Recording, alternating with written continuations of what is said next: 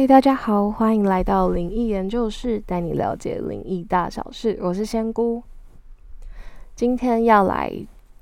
分享的是恐怖电影的介绍。那今天是要分享《杏林医院》这部是在台湾在二零二零年上映的恐怖电影，而且杏林医院真的也是台湾非常著名的一个灵异景点。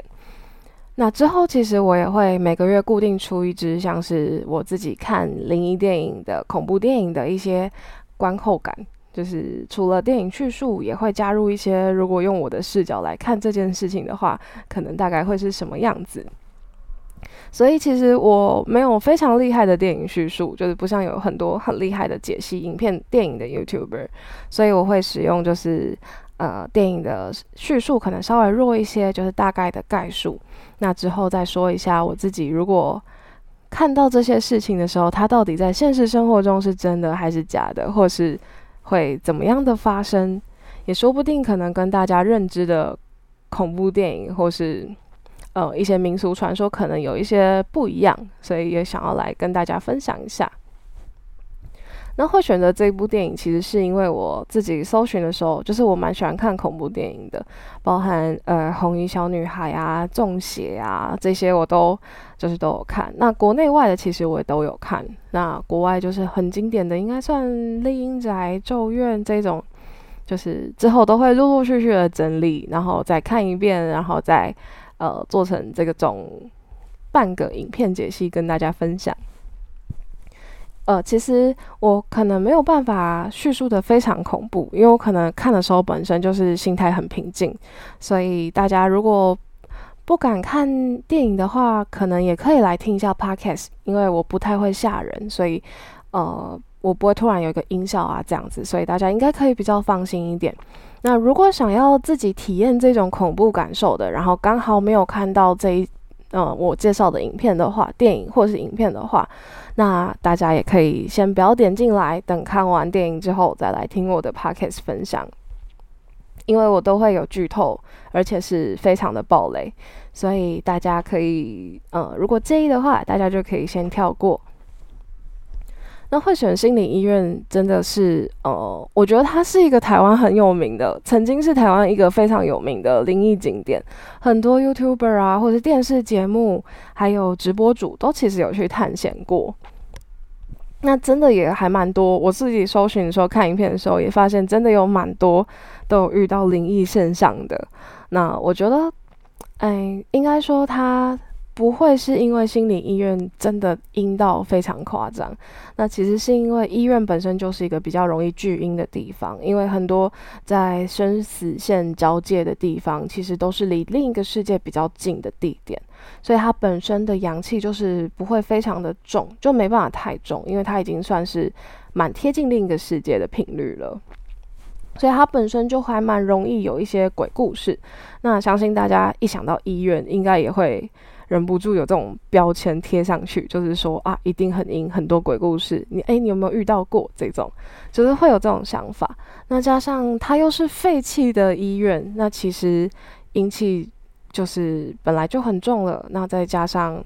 又废弃了，更没有人气了，所以它本身的阴气就真的是比其他的医院或是其他地点都还重。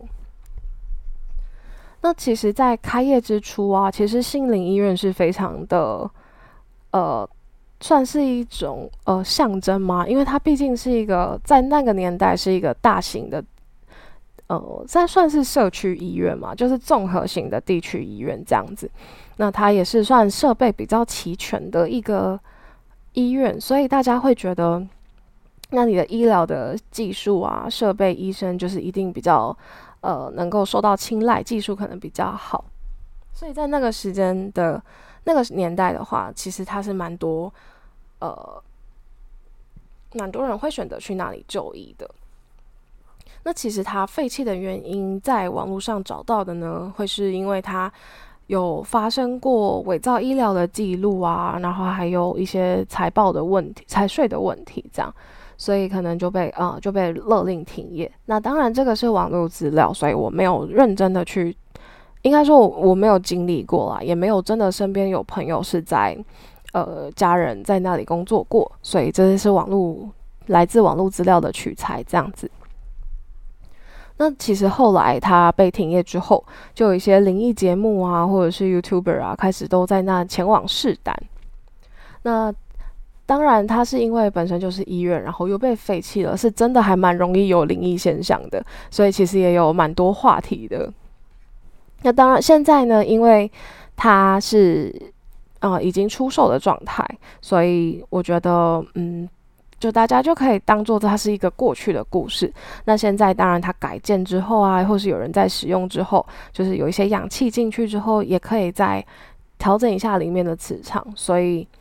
我相信它会之后也会比较好啦。就今天要分享的话，也不会是希望大家一直持续把它贴上一个标签，大家就可以把它听到听成一个是以前年代的传说故事这样子。那接下来就开始分享我们电影主轴吧。那其实，在电影一开始呢，是两男一女一起到了杏林医院探险，然后他们就是手持的摄像机，然后录影机，然后去拍，想要拍到一些灵异现象。然后这时候就男一一位男士就是真的比较勇敢，他就是作为第一个走进去的人。那他走进去，其实就看到一些非常陈陈旧的老旧的，然后很。杂乱的一个医院，那他当然这种氛围就是非常紧张，所以他在里面探险的时候，就是呃，其实是都有在观察，感觉就是真的音乐背景音乐也很紧张这样。那结果他看到了一个黑影突然从他面前跑过去，他就吓到，就是冲出去，然后三个人就一起跑走了。那其实这一幕。呃，是到最后我才理解为什么会有这一幕，因为我会觉得很突然，因为他们跑走之后，马上镜头就转到一对父子。那这对父子呢，在电影里面是道士父子档，那父亲是道士，那小儿子呢，就是帮忙他举办这个关洛英旅行团的一个助理、助手跟桌头的一个角色。那这个旅行团呢？它其实他们的含义是希望可以让在世的人，就是在阳间的人，可以了却一些心愿，就是可以去见到他们以前的过世的亲人，那把想说的话都说完，或者是有什么遗憾的，也可以呃稍微解除一下，消减一下心里的后悔跟愧疚。这样。那这个旅行团呢，他们出现的地点，这次的地点就是在杏林医院。里面，那这他们有说他们的这次的报名人选只有两位。那父亲也说，其实他也是因为寿数将近，所以他也离死亡越来越近，越接近另一个世界的频率，所以才更容易可以见到鬼，感应也会特别强。那在说这句话的时候，突然有一个女生拍他的肩膀。那这一位我之后就会称为女 A，因为一直叫本名的话，可能会有点。让就是万一有一些听众朋友们，就是身边有同名同姓的人出现，好像也怪怪的。所以女 A 呢，她就是她的老公是在杏林医院过世的，所以她非常非常想要请道士带她去见她老公的亡魂，然后去让她进行最后的道别，或者是想要跟她老公一待在一起这样子。那之后呢，就是倒是可能开始要准备一些仪式之后，其实另一位女主角女 B 才慢慢的出现，因为她有些迟到。那等到人到齐之后，就是这一对道子道士的父子档就开始准备，就是要呃要一些活动仪式。那他就是开始点香点蜡烛。然后要跟神明请示说，他们要开始准备这一系列的活动，然后也有在地上做一些仪式，摆一些东西。但因为电影有点暗，所以我没有非常看得清楚。那这个仪式呢，通常就是要呃跟神明报告，也要跟地下报告，就是说一下，就是我们可能要开始，也呃，在阳间可能要稍微做一些贴近另一个世界的事情。尤其是要见鬼或是观落阴这一系列的行为，通常道士都一定会开始有一个起始的仪式，就是宣告天地，那天跟地，然后去说自己要开始执行这件事情。那大家应该也可以，如果有这种体验的话，应该有看过。那道士是一个非常重要的带领人，就是由他指引一切，就是确认说各各界的状况，然后就可以开始这个行行行为活动。那其实，呃，这个是之后道士有把一张符咒，就是请他们贴在胸口，然后再将名字名字都呈报上来。这一系列的举动，其实。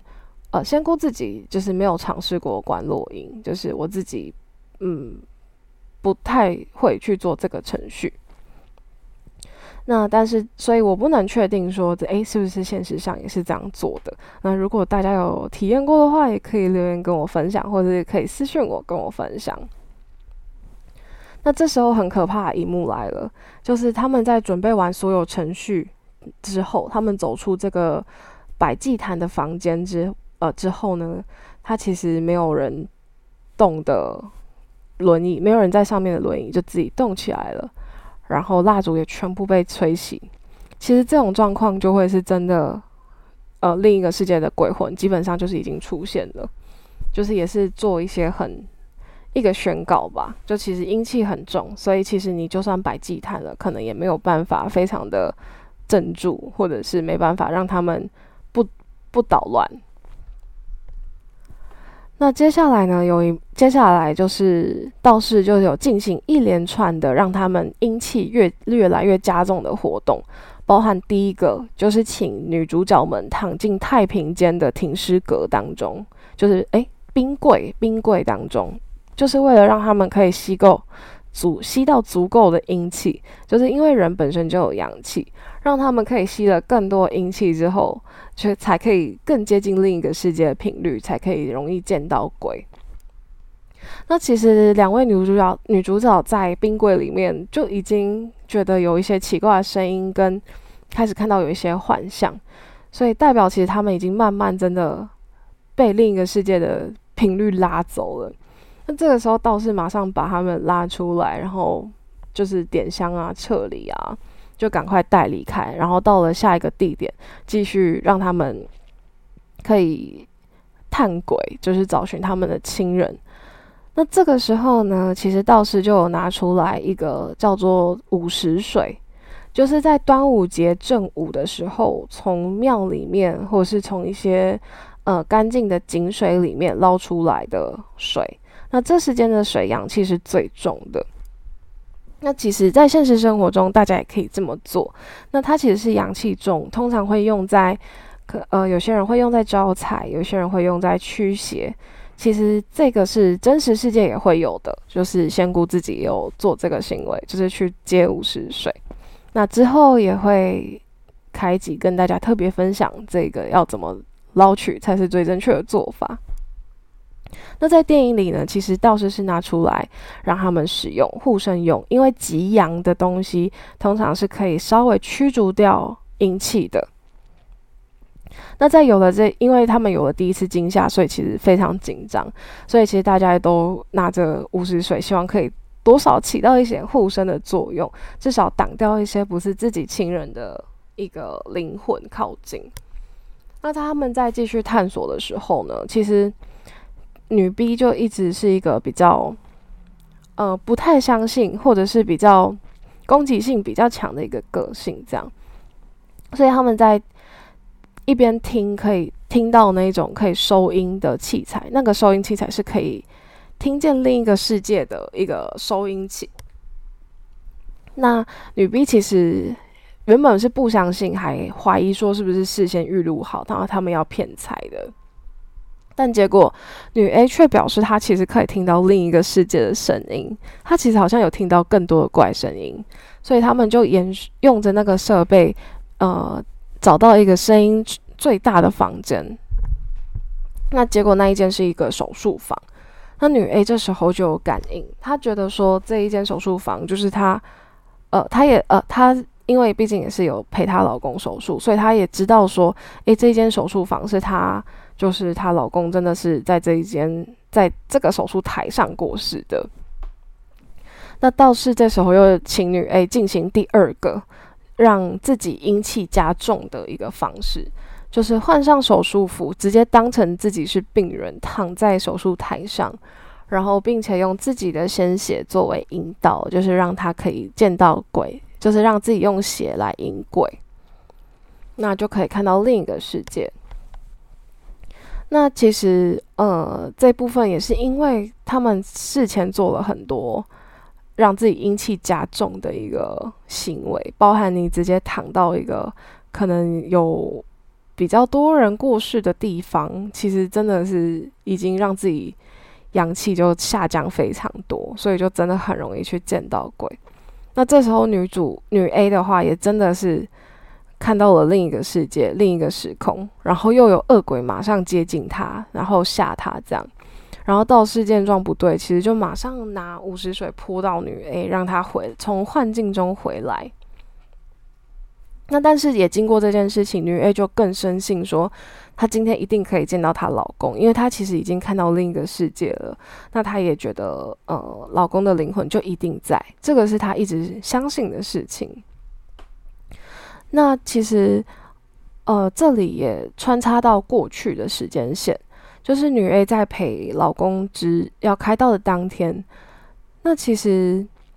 主刀的医原本原定的主刀医生啊，就是为了拯救地下室，护士是说地下室有一些火灾，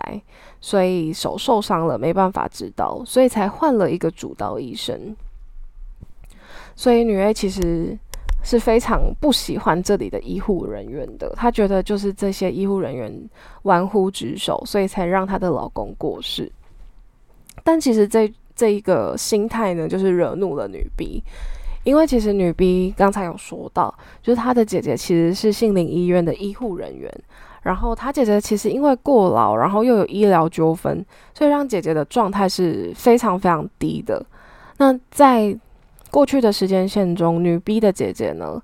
就是她非常的在那段时间，她其实非常累，然后又因为有官司缠身，所以她是非常气场跟磁场都是非常低迷的，让她可以看到很多鬼影。就是很多奇怪的意象，所以他其实是被精神很耗弱的状况下被鬼影响而选择跳楼身呃跳楼身亡。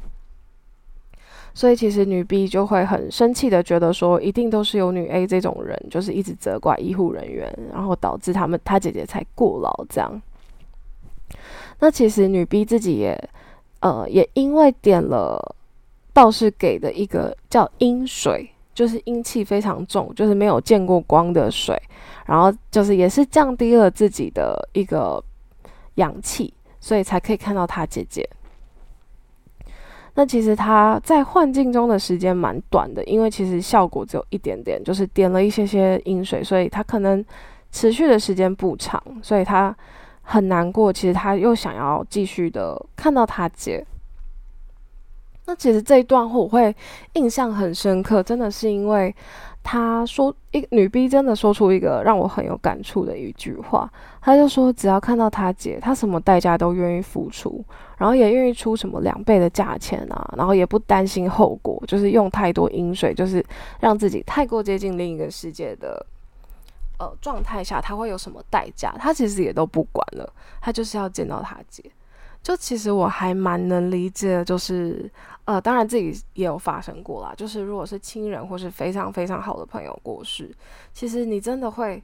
难过到你会不管付出什么代价，都很想要再见到他一面，然后很想要再说出没有说完的话。其实这个心情是，嗯，我非常能够理解。但也因为我自己有呃有宣过这个身份，所以我也很理解说有些事情就是。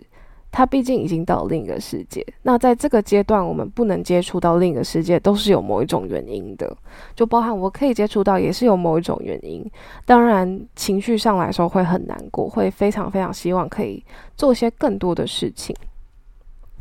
但其实，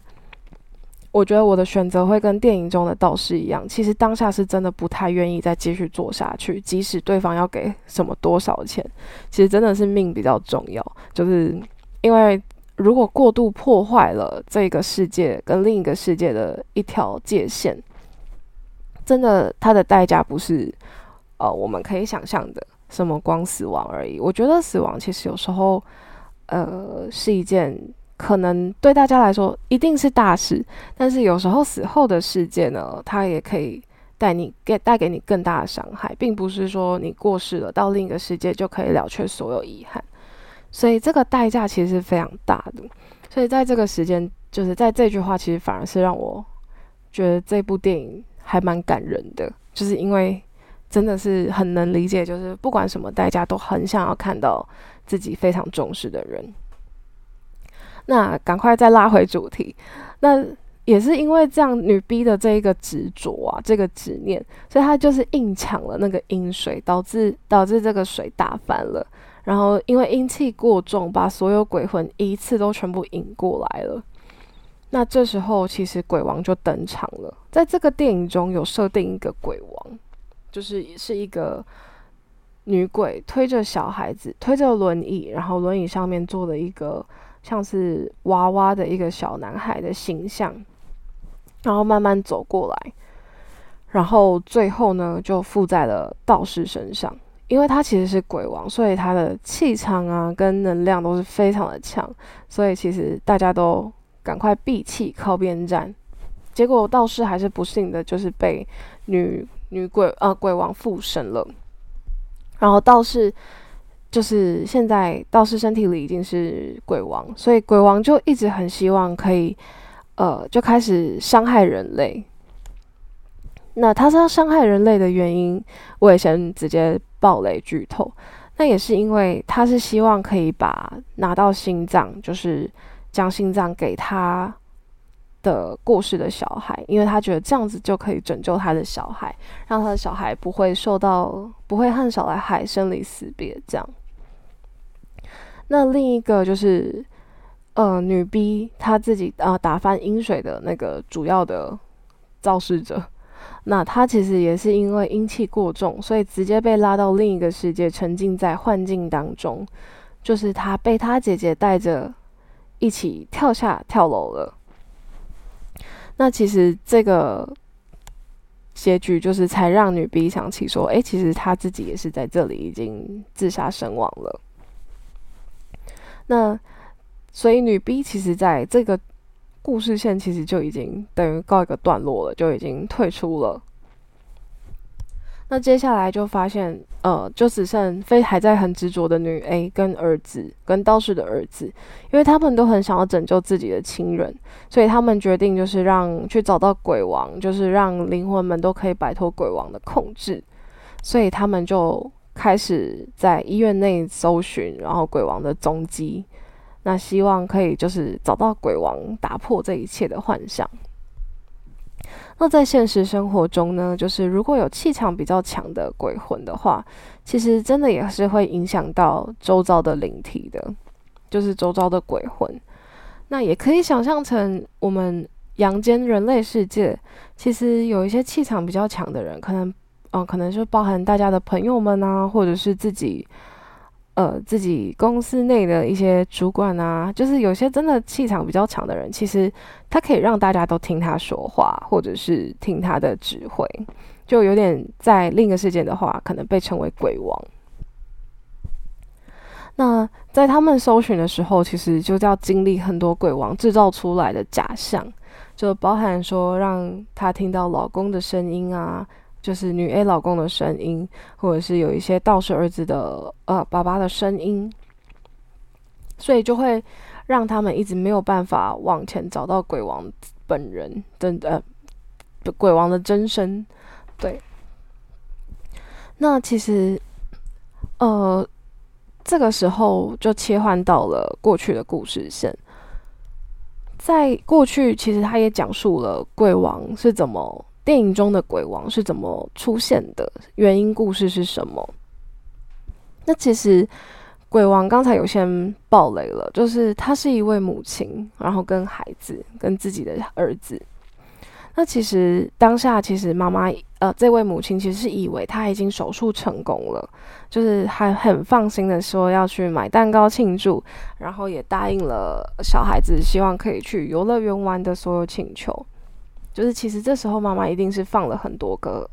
很多颗心的，然后也很开心，就马上去买蛋糕。那其实就在买东西的过程中，小男孩突然就是病情急转直下，就是嘛，就突然要开始急救，然后没有心跳。然后这位母亲其实是非常非常的难过，很崩溃的，因为原本已经非常放心下来了，马上又突然来一个回转，这样其实这种状况是非常难让人接受的。那结果，这位妈妈，呃，这位母亲其实难过到她希望可以到另一个世界，到阴间去陪他，所以她选择。呃，用了很极端的方式，就是用自焚的方式陪着去见到他儿子。那这里也讲述了，其实也就是他在地下，呃，在冰柜中，在地下室自焚，所以女 A 的老公的主刀医生才会下去到这个冰柜停尸间这里去拯救他们，才会导致说啊，其实女 A 的老公主刀医生要换人。也才会让女 A 就是选择最终在病房内自杀。那其实女 A 这时候，其实我们就是观众有上帝视角，所以其实知道他们已经是一个大家其实都已经过世的状态。那就是包含女 A 跟女 B，其实自己都已经是过世的状态了，只是他们不知道他们自己在还是徘徊在人间当中的鬼魂。所以其实女 A 这个时候非常就是，呃，了解到鬼王的故事之后，鬼王也就现出真身。那女 A 跟道士的儿子其实也就拿着道士的一个一个他们叫鬼油，那是从尸体的所提炼出来的，有点也是应该是也可以叫尸油这样。然后他们是可以打败，就是靠那个去打败鬼王的。但我自己觉得打败鬼王这一段有一点，嗯，有一点简短跟快速，因为就是鬼王出场，然后把所有人都挡开，可以隔空的去打他们。打完他们之后呢，就是女主趁机，女 A 趁机就是把鬼油泼到他身上，然后鬼王就这样消失了。因为其实我觉得前面他们电影里面很厉害，就是他们把鬼王铺垫的非常的。强大，包含是执念、恨意跟气场能量，都铺铺成的非常强大。因为其实要选择自焚的方式结束生命，会造成你在变成灵体的时候是非常非常执念、很执着的，就恨意是非常深的。所以在我自己原本很期待，就是他们可能战斗的更久，或是有一些更细节的方式去描述。所以其实这一段我才会讲解的真的比较少，因为真的过程就是，嗯，就是鬼王出现，然后就突然被泼了石油，然后就结束了。那结束之后，女 A 还是仍然非常心，就是心系她的老公。那她就是又回到了一开始的手术台，躺上去，想要进入幻境。那她进入幻境之后呢，就发现她在抱着她过世老公，她见到她老公了，然后也跟她说出，其实在她老公过世的时候，她是怀孕的。那在抱住她老公之后，其实她也看到了在老公身后天花板上吊死的一个女鬼，他才惊觉到他自己已经过世了，然后他也尖叫了一声。那道士的儿子则是听到女生的尖女 A 的尖叫后，就冲上去想要去看。那，因为在这期间，其实道士也因为跟鬼王战斗，所以过世了。那他当儿子道士的儿子想要跑上去看的时候呢，才发现说，就是刚好穿过刚开始电影最开始就是来探险夜游的那个两呃那那一组两男一女的夜游者，他才惊倒是儿子也才惊觉说他自己也过世了。所以其实，在大结局呢，就是他们其实四位都已经过世了，然后，然后他们四位都其实不知道自己已经在这个人间徘徊了很久。虽然说在一开始道士就有提特别提到一句，就是说，呃，鬼魂在中阴身阶段，在这个阶段是不知道自己死亡，所以还会徘徊在人间，想要留存下来，继续存活。结果没有想到，就是在片尾的时候，就是四位都已经过世的状态。但其实，呃，在结尾的时候，我没有很，就是我自己没有非常非常的理解说，诶，为什么道士的儿子跟道士本人是已经死亡了，然后他们不知道自己已经死亡了？就是，呃，我觉得，因为像女 A 跟女 B，就是都讲述他们为什么会，呃，他们为什么过世这样，所以我没有呃很理解。如果大家有有呃研究这部片的话，就是也可以跟我分享一下。那。其实，在这个故事呢，呃，中阴身阶段，我其实是真的会有灵体处于这个阶段，就是真的是不知道自己死亡，然后会重复着，就是卡在死前的一个过世前的一个执念，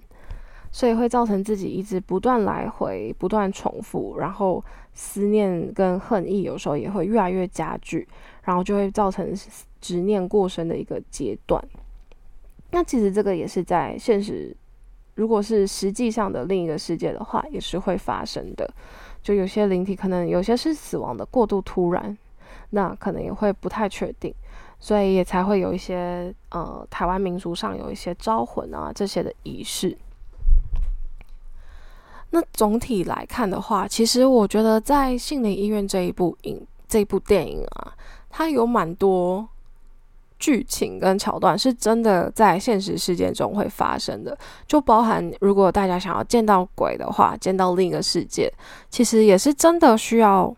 让自己阴气加重。所以之前会有很多灵异节目啊，会滴什么牛的眼泪啊，或是呃有些人说是黑狗的眼泪，还是黑狗血，就是不太就是类似，就是真的阴气比较重的东西。要包含去躺在冰柜里，或者是滴上不见光的阴水，这些其实这些是真的，在现实生活中是真的也可以降低自己的阳气的。但因为本身每个人的体质不同，所以不一定是每个人做了都可以有相同的效果。所以有些人点了，有些人抵抗力很好。所以他有一点点病毒的时候，他不会感冒。但有些人抵抗力很弱，所以他稍微接触一下另一个世界的东西，他就会很容易被带入到另一个世界。这个在现实生活中是也会发生的事情。那如果要呃，虽然不不主动鼓励大家就是去探险啊、见鬼这样子，毕竟有时候突然太打扰人家，也也会不太开心。就是如果人家都一直住在那里的话。所以大家就可以当故事听一下，也让大家知道说，哦，其实真的常接触这些比较阴气重的东西，是真的也会影响到自己阳气的。那结局真的是在，呃，我觉得结局我看到最后是蛮突然的，因为我没有先查评价，就是我也没有先查什么剧情大纲，我是直接去看，所以，呃，在最后的时候我才惊觉说，哎，他们怎么四个都都已经是处于中阴身阶段过世的状态。那我自己也觉得是呃蛮难过，也蛮可惜的，就是因为整部剧到最后看起来是，嗯，女 A 女 B 虽然都有发现，就是有了却的心愿，就是好像已经见到另一个世界的亲人了，但结局不是那么的好。那包含就是其实鬼王自己也没有最后也没有拯救到他的儿子，就没有拯救到他的小孩，那也是就是突然被这样消灭的。那我觉得整部电影在我的视角来看是，其实基本上都还蛮有可能发生的。就是除了在剧中有鬼王为了制造困境阻阻碍，就是儿子跟女 A 要去破解它，要去消灭它。那里面有很多道具，或者是很多呃其呃很多另一个世界的鬼魂，这样去阻止他们。那这个状况是比较。在现实生活中可能不会这么激烈，可能就是会比较多灵体靠近你这样子。所以除了这个之外，其实其他的包含祭坛啊，就是去拜，刚开始拜拜，那到最后其实他们还在轮回的。这个这件这些事情都是在现实生活中也真的蛮有可能发生的。但只是只要大家不要就是真的去探险，或者是去做一些接触灵异世界的事情的话，其实是不会。呃，主动去这样子被卡到，或者是变成这样的状态，所以我觉得这部片我自己看完，觉得我不会觉得非常可怕。那当然不知道大家看完是怎么样，大家也可以听完 podcast 之后去看一下，然后跟我说大家的呃心得感想。因为其实我觉得里面还蛮容易被吓到，就是他有时候音效跟鬼魂出来的时候，是真的蛮可怕的。对，那以上就是今天的观影心得，跟用仙姑的视角来看这部片的一个结果。那当然，我也会慢慢调整，就是希望大家也可以给我一些回馈，让我知道说，诶，我怎么调整可以更进步，让大家听得也更清楚。那如果一样，如果喜欢我们的影片的话，请追踪我们的 IG，还有订阅我们的 Podcast。我们下一集再见。